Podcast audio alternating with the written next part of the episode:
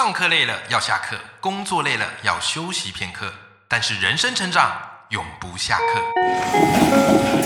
嗨，欢迎来到 Life 不下课，我是欧阳立中，每天陪你学习练功，一起玩出你我的理想生活。Hello，各位听众朋友，大家好，我是王立中，欢迎收听 Life 不下课，每天一集不下课，边休息你上进，累积你的复利成长。好的，我都觉得一开始我就特别的想要感谢我们的赖粉们，好，真的非常谢谢你们支持，而且我真的觉得我们赖粉们是全世界最上进的人。OK，哎，不是我认为，不是我自我感觉良好，是真的，你知道吗？为什么？因为你平常有在听节目就知道，大部分我们会听 Podcast 节目都是怎么样嘞？我们可以一边做其他事一边听嘛。好，比方我自己最常听 podcast 就是在健身跑步的时候听嘛，啊，或者是在通勤的时候听，因为怎么样呢？我只要用耳朵听就好，我眼睛可以去做其他事，我手可以去做其他事，对不对？可是，所以照理来讲，听 podcast 是很轻松的。但我发现我们赖粉们好多听众朋友，不但听我这个 podcast，而且听完回去竟然还会写心得来分享给大家。我天呐，我自己都是觉得人要上进的人，可是我发现这些赖粉们比我更上进。就是你们听个节目可以听到这么上进，然后还写心得，我真的是觉得 respect 佩服佩服，好不好？我很少看到有哪个节目的听众朋友回去还会写心得的。哦，这也不是我教大家写的啊，可是我不知道为什么大家自然而然就养成这样的习惯了，这真的让我觉得非常不可思议。我就举一个很具体的例子好了，呃，有一个听众朋友叫徐小梅老师，好，他有一个粉砖就叫徐小梅老师，好，非常推荐大家可以去看他的这个粉砖。OK，为什么呢？他前一阵子啊，就是刚好我上礼拜有一集就是在讲 Chat GPT 对于写作的影响。对不对？好，所以他听了之后好有感，然后就写了一篇文章，然后就是在分享我这一期节目里面谈的这个内容。哦，我看了真的是肃然起敬，我真的觉得老师不简单呐。然后我我也常常蛮鼓励大家，我以前也是老师嘛，其实我也蛮鼓励大家做一件事，就是呃去开你的粉砖。为什么？因为我觉得，当你开始开粉砖的时候，你就要去产出内容。为了产出内容，你就会开始逼自己不断的学习成长。我常常觉得一件事，就是老师如果自己没有学习成长，你哪有资格叫学生要读书学习成长？对不对？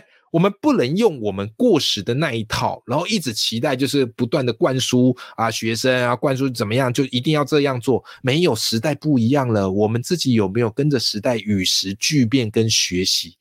对不对？不学习就是被淘汰嘛。所以我特别佩服徐小梅老师啊，听了我这个节目之后，常常去写了这个很多的文章啊，然后来跟大家分享我的节目里面谈的一些内容。这个真的是非常不得了的一件事情。OK，所以我都觉得赖粉们，你们是全世界我看过最认真、最上进的一群。有你们的支持，我跟你讲。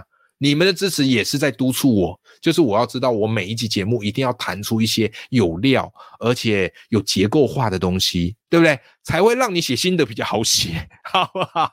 好啦，那么我们今天这一集节目回过头来啦，要来跟大家聊什么？就是因为我节目里面常常提到写作嘛，然后我自己也有开这个报呃报文写作课嘛。对不对？所以其实有不少听众朋友跟读者就蛮好奇的哦，就是诶欧阳老师这么鼓励大家写作，那到底写作能不能挣钱？靠写作能不能养活自己？OK，我跟你讲，十之八九人一定都会说，哎呀，这个写作会喝西北风啊，写作不可能养活自己啦，啊，写作可以当兴趣就好啦，对不对？所以今天这一集啊，我跟你讲，我要来直接满足你们的好奇心。就是我会来公开我目前靠写作赚来的收入的模式是什么，好不好？但我不会跟你讲我具体赚的金额。一来我也没怎么样很仔细的去算，哦，就只是抓个大概。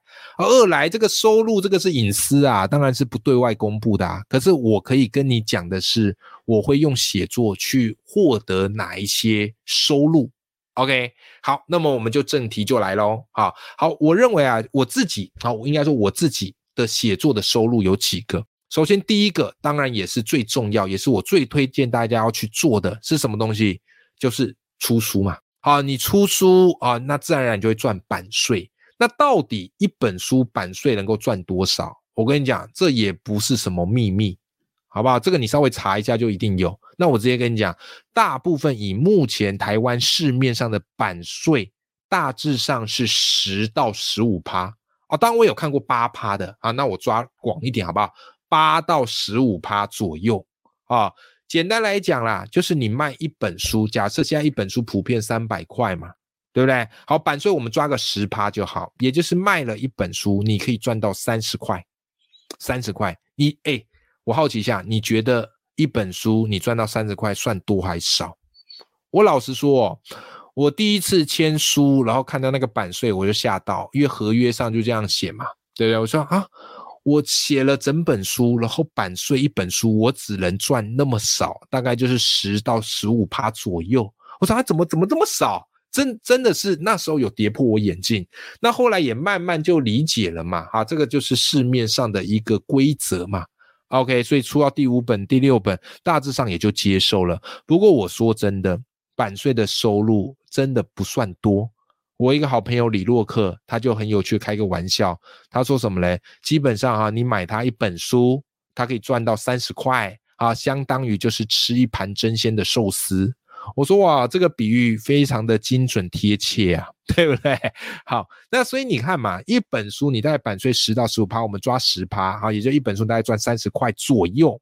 OK，那我们说一本书你卖到一万本好了啦，好，卖到一万本好了，大概就是三十万，三十万。请问一下，你一年写一本书，假设卖到一万本，三十万，能养活自己吗？当然不行呐，绝对不可能呐。对不对？甚至这个收入连缴税的门槛都还不到嘞，对不对？好，所以基本上是很难，而且更何况哦，你卖一万本，这个算很难的呢。为什么？因为现在大部分市面上的书哦，首刷大概是两千本，好到三千本左右。OK，就是现在刷量都不会刷很多，怕没人买啊，就是库存很多。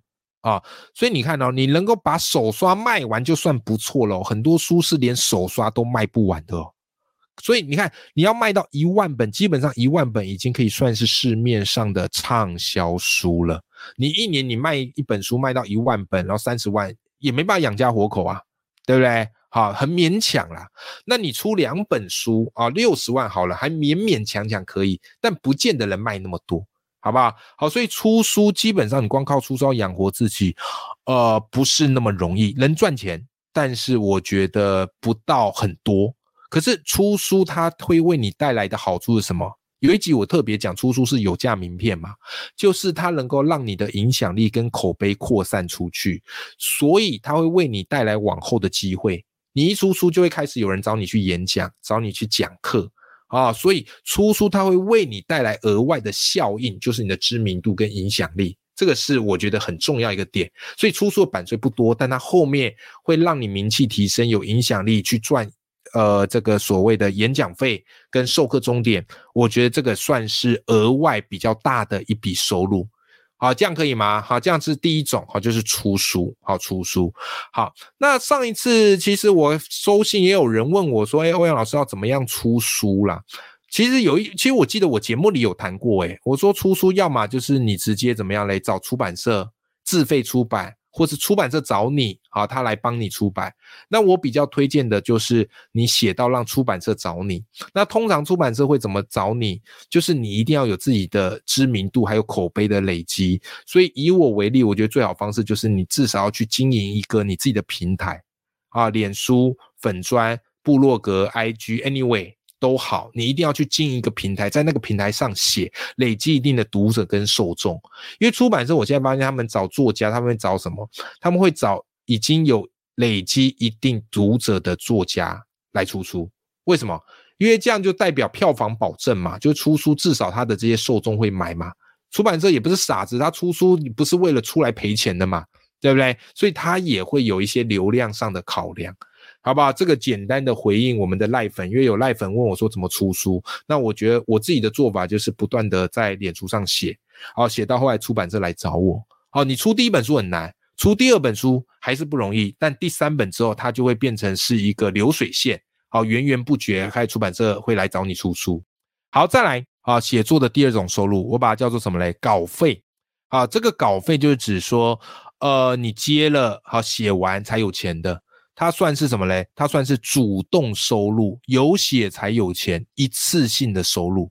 那通常稿费的算法很多是按字计酬嘛，现在平均大概是一次两块啦，一次两块我觉得是基本。好，一次一块我真的觉得太少，一次两块是基本。好，一次两块是基本。所以我的这个写作的其他的收入哈，就是也有稿费这一块。好，那这个稿费有些人会去投投稿嘛。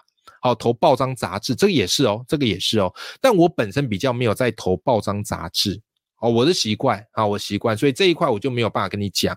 那我比较常接的写稿的费用是来自于出版社，他们要推写这个什么推新书，请我帮忙写新书的一个序啊，或者出版社有书上市了，请我帮忙为这本书写一些书评啊，或是推荐心得等等的，好，比较多是这种。OK，好，那这个都是暗自计酬的啊，或是也当然你也可以跟他们谈按篇计酬的，不过暗自计酬的是比较多一点点。那最低大概一至两块嘛。那如果你写的量算多，或是你的有累积一定的口碑，你大概可以谈到一至三块、四块，甚至五块，我都有听说过。好，甚至更高也都有可能，好不好？这个就跟你的流量或是知名度是比较有关系一点点。OK，好，这个也可以作为给你的一个参考，给你一个参考。那这种稿费通常都是一次性，而且它主动收入。那像出书那就是被动收入，对不对？当然呢，有些人不是那么喜欢接这种写稿的稿费，因为写稿稿费其实蛮累的。你去想，你要来写这篇稿，那你是不是要先把这本书看完，对不对？然后消化吸收再下笔，这些时间成本你其实都要算进去的。哦，这些时间成本都要算进去的，所以有些人没那么喜欢接，那这个是因人而异。那因为我自己本来就很爱读，那其实读书也算是我的工作内容之一嘛。好，所以我自己是愿意接的，当然也要看这本书的调性跟我合不合。而有些太难、太艰深，或是我跟完全八竿子用不着的，我可能就会推掉。OK，好，所以在写稿费这一块也是我常做的，好，就是诶，如果这本书我喜欢，或者些主题内容我喜欢，我就会接。而且我会发现哦，这种东西就是你一开始写会写很久，可是你后来越写会越快，因为同类型的书你会发现它的知识点或它的故事都嘛大同小异，对不对？啊，你就稍微润一润就可以啦。OK，或是你就会养成你既定的一套写作的模式。好，所以这个叫稿费，好是第二种收入来源。第三种比较特别，第三种比较特别，而且是很少人知道的，叫做什么呢？叫做文章授权费。什么叫文章授权费啊？就是有一些出版社啊，就是通常这种出版社教科书的那种出版社啊，他们要出一些什么阅读测验呐，或是要把你的文章拿去命题什么的，他必须要经过你的同意跟授权。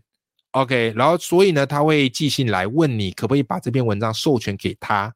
啊，拿去出题，拿去做参考书，好，那其实很多作家他会不答应啊，因为你也知道哈，不是常常网络上会有很多那种大家这个揶揄的事情嘛，就是啊，这个大考出了某一个作家的文章，哎，结果有人就把这个题目拿去给那个作家写，结果那个作家还答错，所以就引发一些争论嘛，就是到底出题者跟作家的本意。是不是一样的？那如果不一样，到底要以谁的为主？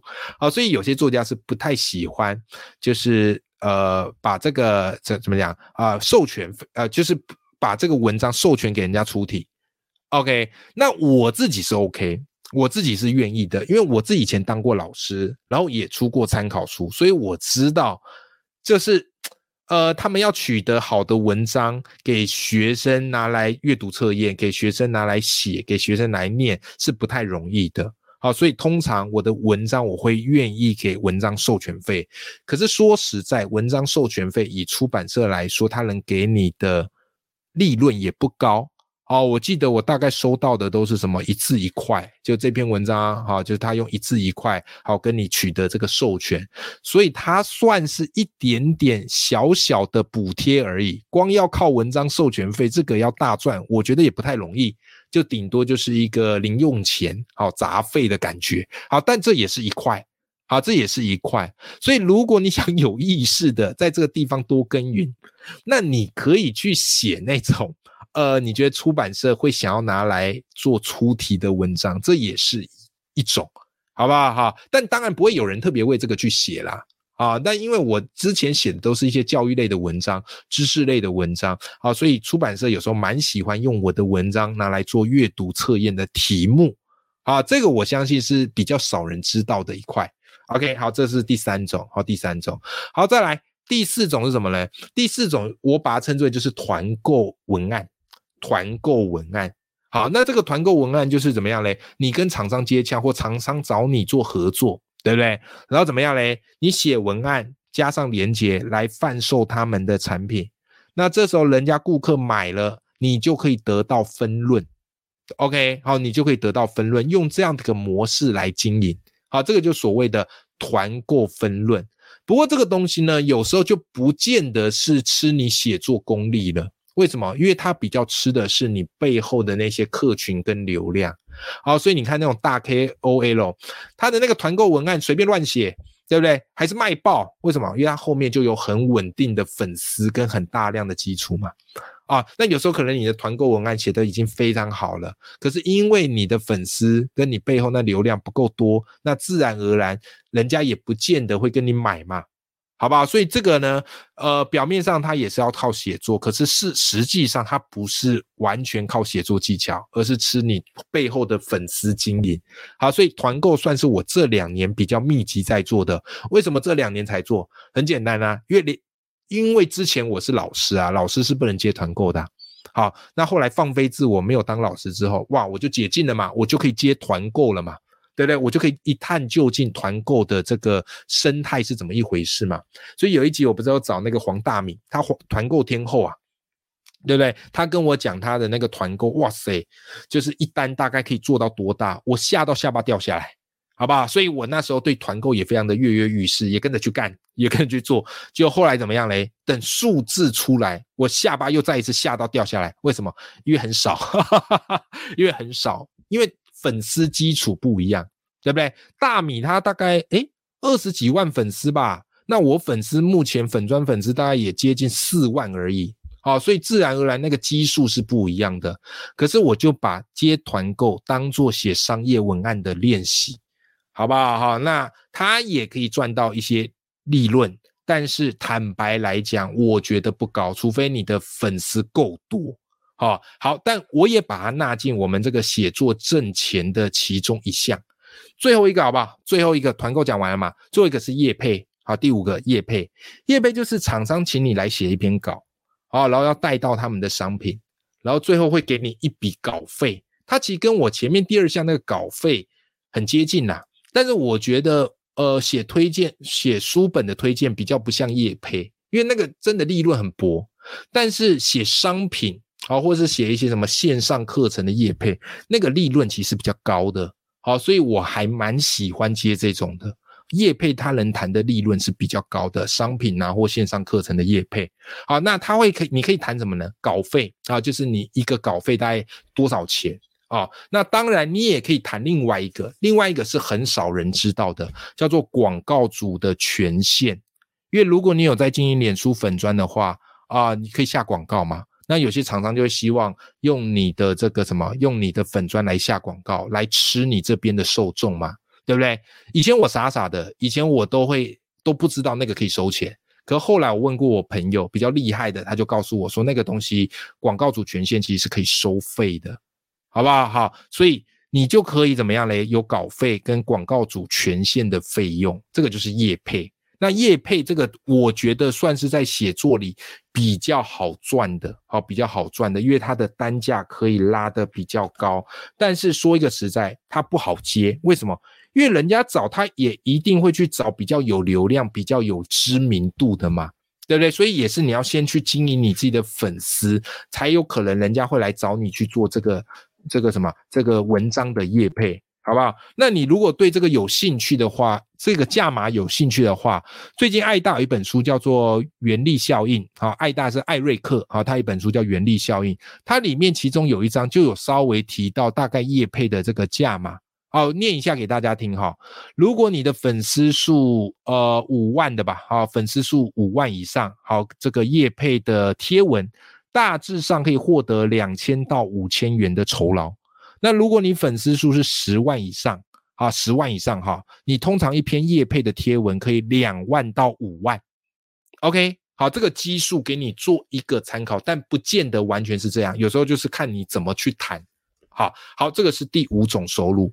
好，那这个收入算是比较高的，可是就是它的机会很少，机会很少，团购机会比较多，就是人人都可以做，对不对？啊，因为他就吃你背后的人嘛。可叶配他们通常会去找真的是有影响力、客群很铁的。OK，好，所以以上五种帮大家稍微复习一下啊，出书、稿费、文章的授权费，还有团购。还有业配，这五个是我主要的写作收入。